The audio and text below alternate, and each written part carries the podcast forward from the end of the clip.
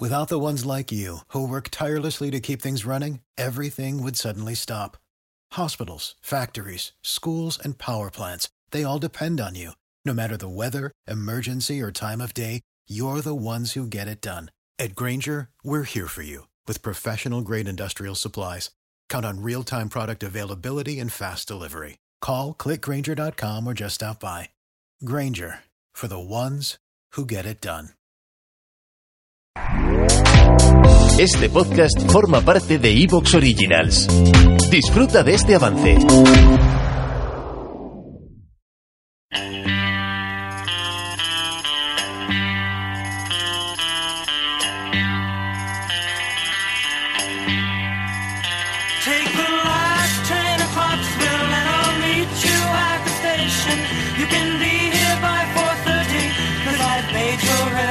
Reservation. Don't be slow.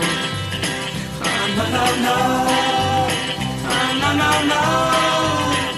Hola, ¿qué tal? Muy buenas, bienvenidos a un nuevo podcast de Sobremesa NBA, bienvenidos a un nuevo podcast con Alejandro y Javier Mendoza. Muy buenas, Alex. Muy buenas, Javi. Eh, ¿Qué tal? ¿Qué tal después de ese viajecito que te has pegado? De vuelta, la Gran de vuelta.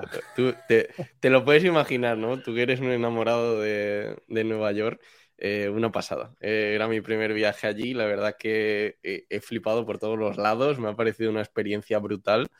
Eh, ha habido momentos que me he acordado de ti, ¿no? Y, y, eh, por ejemplo, cuando hablabas de lo de, de lo del barrio judío en, Sí. en Brooklyn, ¿no? Y de cómo podía afectar eso a, a la continuidad de Irving en, en los Nets. Y, y decía, ostras, es que por mucho que tú me lo narraras como me lo contabas y tal, cuando lo ves te impresiona todavía más y, y dices, ostras, es que esto es otro nivel. O sea, es que es como si fuera una comunidad muy, muy, muy judía, un rollo extremo en el sentido de la palabra simplemente de, de muy, muy, ¿no? No de, no de radical. Eh, y, y es que es muy metido dentro de Brooklyn, eh, muy integrado en lo que está cerca del estadio y todo, y dices, ostras, es que esta gente, además, eh, justo a esa zona de, de- del barrio judío, eh, fui con un tour de estos que te van contando historia y demás. Y claro, justo decía, dices que aquí vive mucha gente que es muy importante en Nueva York. eh, Aquí hay dueños de muchos locales, hay dueños de muchos negocios, hay muchísimo dinero aquí y es gente que vive de una forma discreta, pero que al mismo tiempo tiene un poder brutal en la ciudad de Nueva York. Y claro, yo, yo pensando en todo eso, digo, claro, si es que tiene que haber hasta dueños de los Nets, ¿no? Que sean, que sean judíos, eh, estoy seguro, y, y que parte de ese accionariado eh, ha tenido que estar muy molesto con todo lo que ha pasado con, con Irving. Y bueno, dentro de todo eso, ¿no? Eh, decía, ostras, eh, da, da igual que te lo cuenten, ¿no? Que cuando lo ves eh, te quedas impresionado y, y te sigue flipando. Y luego Nueva York en sí, bueno, es una auténtica locura de todo lo que es eh, cada esquina, cada rascacielo, cada barrio distinto que hay, cada momento es único y lo dije en el podcast del domingo, me, me parece que automáticamente ha pasado a ser mi ciudad favorita y he tenido la suerte de estar allí 10 días, 9 noches, que la verdad que ha sido un viaje inolvidable. Sí, sí, o sea, vamos. la sensación que tienes tú es la que tuve la primera vez que fui para allá. Sí, es una ciudad con sus contrastes, con sus cosas buenas, cosas malas, pero es una ciudad única. Es una ciudad maravillosa. No es lo mismo vivirla de turista, evidentemente, como casi todas que, que viviendo allí, trabajando o lo que sea, pero es una ciudad. eh, Eso decían los neoyorquinos, ¿eh? Decían de, "E- es muy bonita para estar aquí un tiempo, pero que luego esta actividad tan brutal que tú estás viendo a tu alrededor en cada día es un estrés vivir ahí. Sí, es una ciudad dura, es una ciudad donde se exige mucho el trabajo, donde hay muy pocas vacaciones.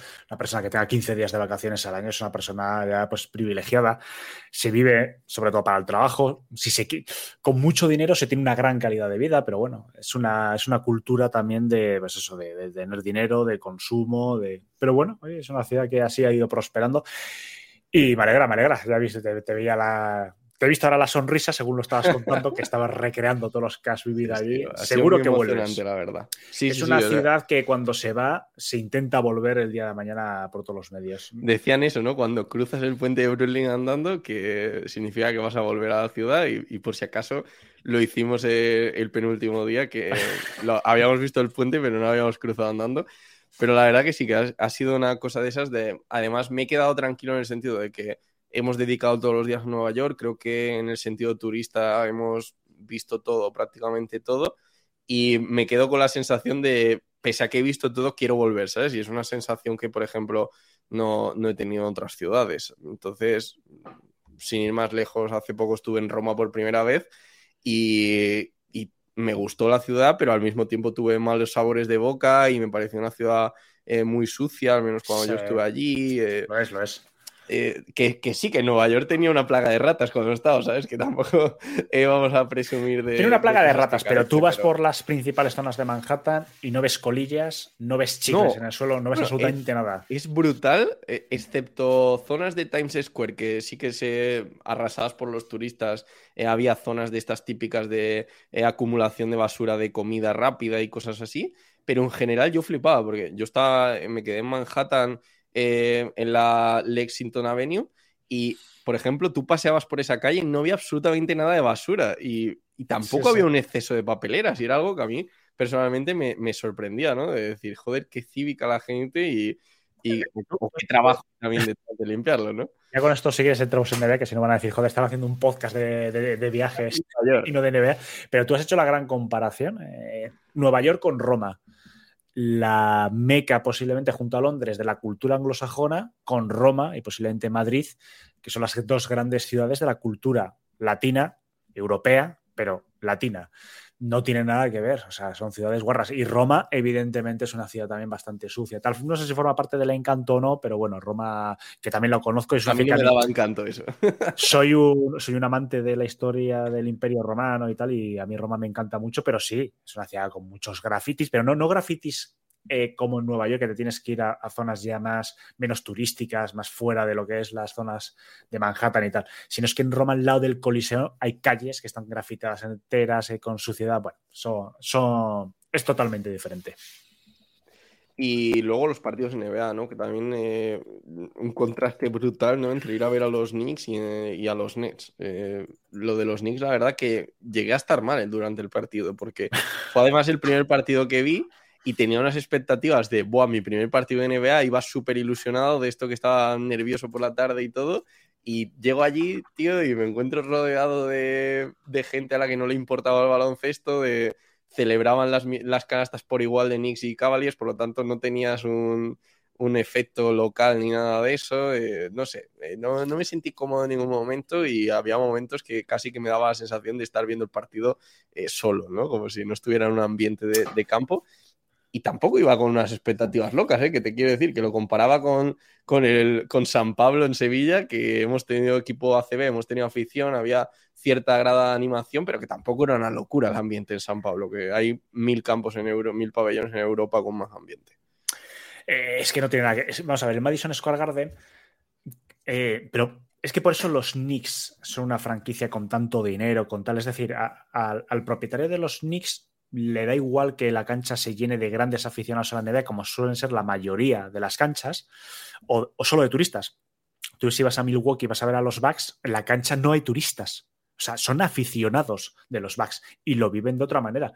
Y en los Nets, yo no te. mm, Yo con los Nets, eh, no sé si con los años se irá también convirtiendo poco a poco en un Madison Square Garden, porque ya lo viste es que está muy bien comunicado con lo que es eh, la zona centro, con el Midtown.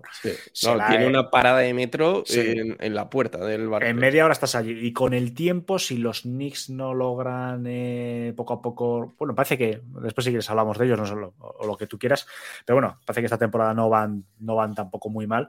Pero si los Nets, por lo que sea, siguen agrandando esa brecha en cuanto a resultados, el, el turista un poquito que quiera ver un poco a las estrellas tenderá a irse a, a ver a los Nets. Pero sin duda, el Madison Square Garden un 70% es turista. Pero por eso independientemente de cómo vaya el equipo, cosa que otros no lo pueden decir, independientemente de cómo vaya el equipo, el Madison siempre está hasta el culo, con perdón de la palabra. Sí, sí, sí. Y es por los turistas. Y eso es mucha pasta y merchandising. Eso las otras franquicias, 25 franquicias de la NBA, por desgracia, no lo pueden tener.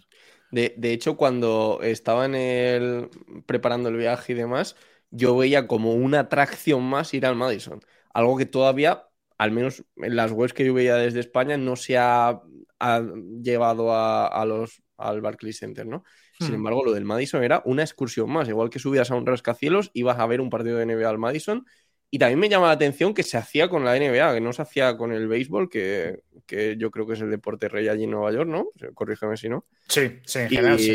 Y con el fútbol americano, ¿no? Que también tienen equipo. Pero no, era, bueno, incluso de, de ¿no? Pero el, el- lo que manda allí en, a nivel turista es la NBA y el Madison. Y eso sí que me también, bueno, pues cuando ya ves el partido y ves la de la gente que está rodeado y que, ya te digo, o sea, por ejemplo, sin ir más lejos, eh, justo coincidí en el viaje con un compañero de aquí de Madrid y también fue al Madison a ver el partido y no ha visto un partido de baloncesto, ya no te digo NBA, de baloncesto en su vida. Y fue a ver el partido y me dijo, oye, ¿con quién voy? ¿Quiénes los buenos? ¿Qué número tal? ¿Sabes? Mm, Y, entiendo que eso se extienda a todo el mundo, ¿sabes? Que la gente va por, por inercia porque es una actividad más en Manhattan y, y punto. Dejamos Nueva York. Eh, ¿Cuándo se empieza a decir Feliz Navidad, Alex? No sé si te lo tengo que decir ya o no, porque... Eh, En Nueva York se, puede, se dice después de acción de gracias. Aquí, Sí, es que allí me lo han dicho, ¿ves? Allí Sí. se, ha, se ha estilado ya el Merry Christmas. en Estados Unidos es empieza después de acción de gracias, pero el día 1 termina. Cosa que aquí en España lo alargamos hasta Reyes. Allí no, allí el día 2 se acaban las Navidades. Es una curiosidad. Ahí el tema de los reyes, excepto irlandeses o ge- gente con tradiciones muy católicas o descendientes de italianos, el resto se acaba el día 2. Y aquí en España, pues yo qué sé, hasta el día 20 yo me niego a decir feliz Navidad. Entonces lo ponemos en stand-by, ¿eh? Sí, si, sí. si alguien escucha esto a partir del 20 de diciembre, feliz Navidad. Como es un podcast, no tenemos que hacerlo atemporal. pero- Parece que la lotería, yo creo que marca la. Eso mí. es verdad, ¿eh? Siempre Sí. lo del día 22 con lo- la lotería, con los churros y tal, recuerdo cuando iba al colegio que era como súper clásico, el primer día que, que- Yo al menos recuerdo que no había colegio, luego nunca me ha encajado que no haya colegio ese día, pero yo recuerdo tomar churros viendo la lotería, no sé si sería algún fin de semana o algo y se me ha quedado grabado en la cabeza, pero eh, es mi, es mi idea. Eh, vamos a hablar de NBA, que, que es para lo que la gente ha venido a, a escucharnos, ¿no? Eh, y yo quería empezar hablando un poco de- del tema de, de los dobles pivots que se ha, se ha estado hablando bastante esta semana por la racha positiva de, de los Timberwolves, por la lesión de, de Carl Anthony Towns y luego podemos hacer este debate extensible también a los Cavaliers, que es como el otro gran equipo que está con este rollo de los dos pivots. No tan bestia, ¿no? Como el tema de Wolves, porque eh, en el caso de Mobley ¿Te está gustando lo que escuchas? Este podcast forma parte de Evox Originals y puedes escucharlo completo y gratis desde la aplicación de Evox. Instálala desde tu store y suscríbete a él para no perderte ningún episodio.